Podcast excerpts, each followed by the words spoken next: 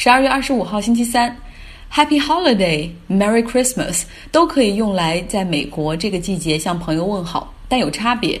像对于犹太人、穆斯林，如果说 Merry Christmas。圣诞节快乐可能就不太合适，所以你看福克斯电视台，因为他们的用户基本上是白人基督徒，所以主播们都会说 Merry Christmas American。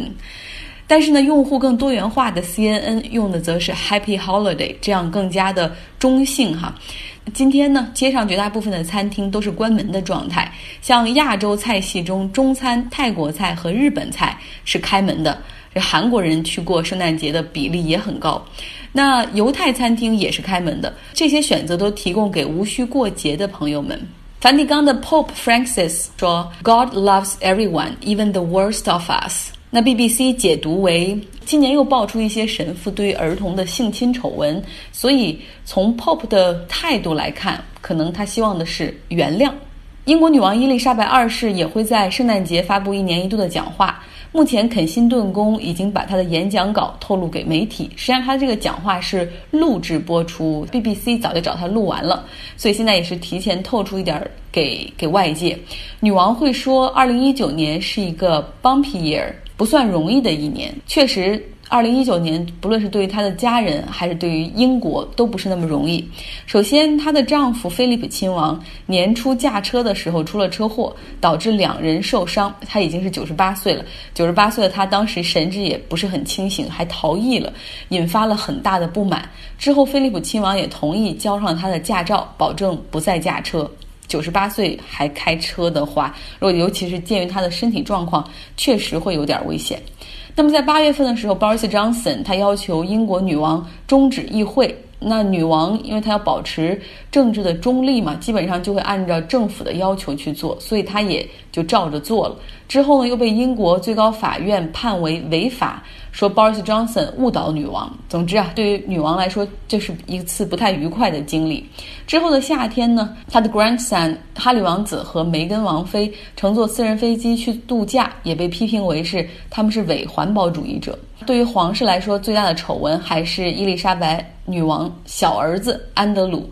他承认和纽约的金融大亨 Epstein 是朋友，而且至今不后悔他们的友谊。那，但是他否认曾经性侵过未成年少女。不过，现在已经有受害者的律师准备传唤他到纽约出庭。最近的麻烦事儿又是她的丈夫九十八岁的菲利普亲王因为身体不适而入院治疗啊，不过现在也已经出院了哈。所以女王的这一年确实比较忙。不过在历史上，上一次女王来形容这样比较糟糕、手忙脚乱的一年是一九九二年，她当时用了更强的一个措辞，用的拉丁文里面的。就是 horrible year，就这是一个甚至有点恐怖的一年，因为当时那一年中，他四个孩子中的三个都选择了离婚，这其中就包括查尔斯王子和戴安娜王妃。那那一年呢，温莎城堡还着了火，所以相比那一年来看，二零一九年可能还没那么糟。特朗普的圣诞节是在佛罗里达他的 Mar-a-Lago 海湖庄园度过，他还特意为他的票仓传统能源、煤炭和石油行业来摇旗呐喊。使用的办法就是来贬低风能行业。他说，风电场不论是海上还是陆上，那种风电涡轮发电机产生的噪音会导致鸟死亡，而且还会造成大量的粉尘，这些粉尘会让人类吸入而患上癌症。他还说了更直接的一点，就是如果你家附近有一个风电场盖起来，那你就等着你的房子贬值吧。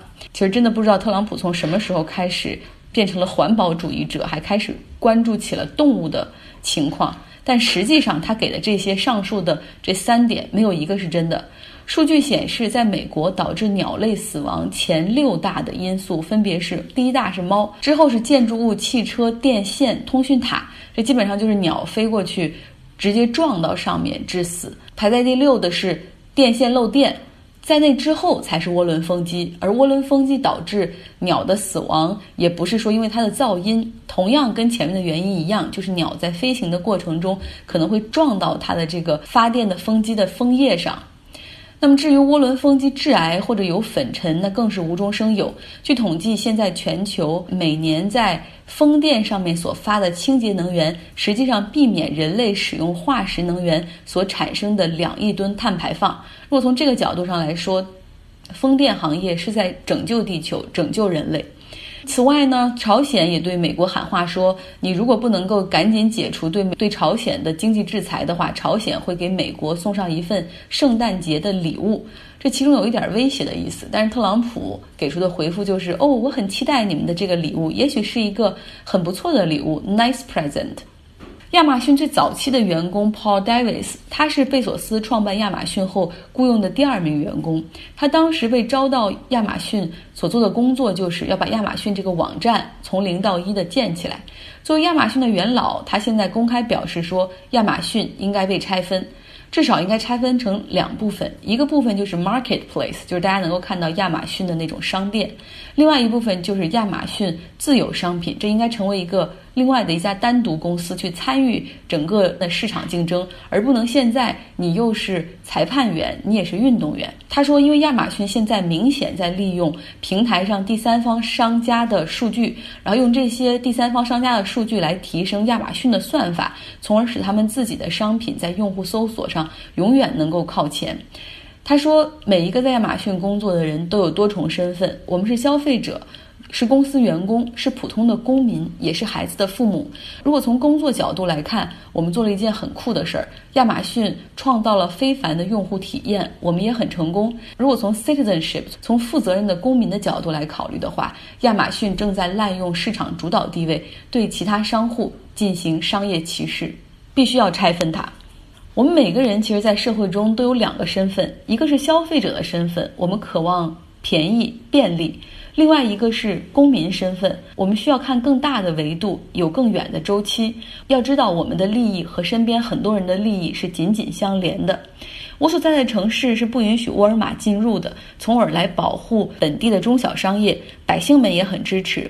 举个例子哈，像在美国的一些中西部和南部的一些小城市，他们过去曾经以城市中有沃尔玛为傲，大家都非常欢迎沃尔玛来开店，因为沃尔玛一来能够带来二十四小时的购物场所，带动了周边的商圈，有电影院、餐厅，甚至牙医诊所也都开过来了。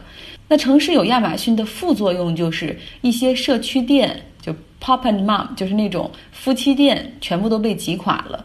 顾客们享受了一时的便利，可当电商时代到来之后，沃尔玛果断选择收缩，他们来关闭门店，说走就走。这个时候呢，不仅小商业想重新发展起来需要周期，而且给城市的很多人心里都蒙上了阴影。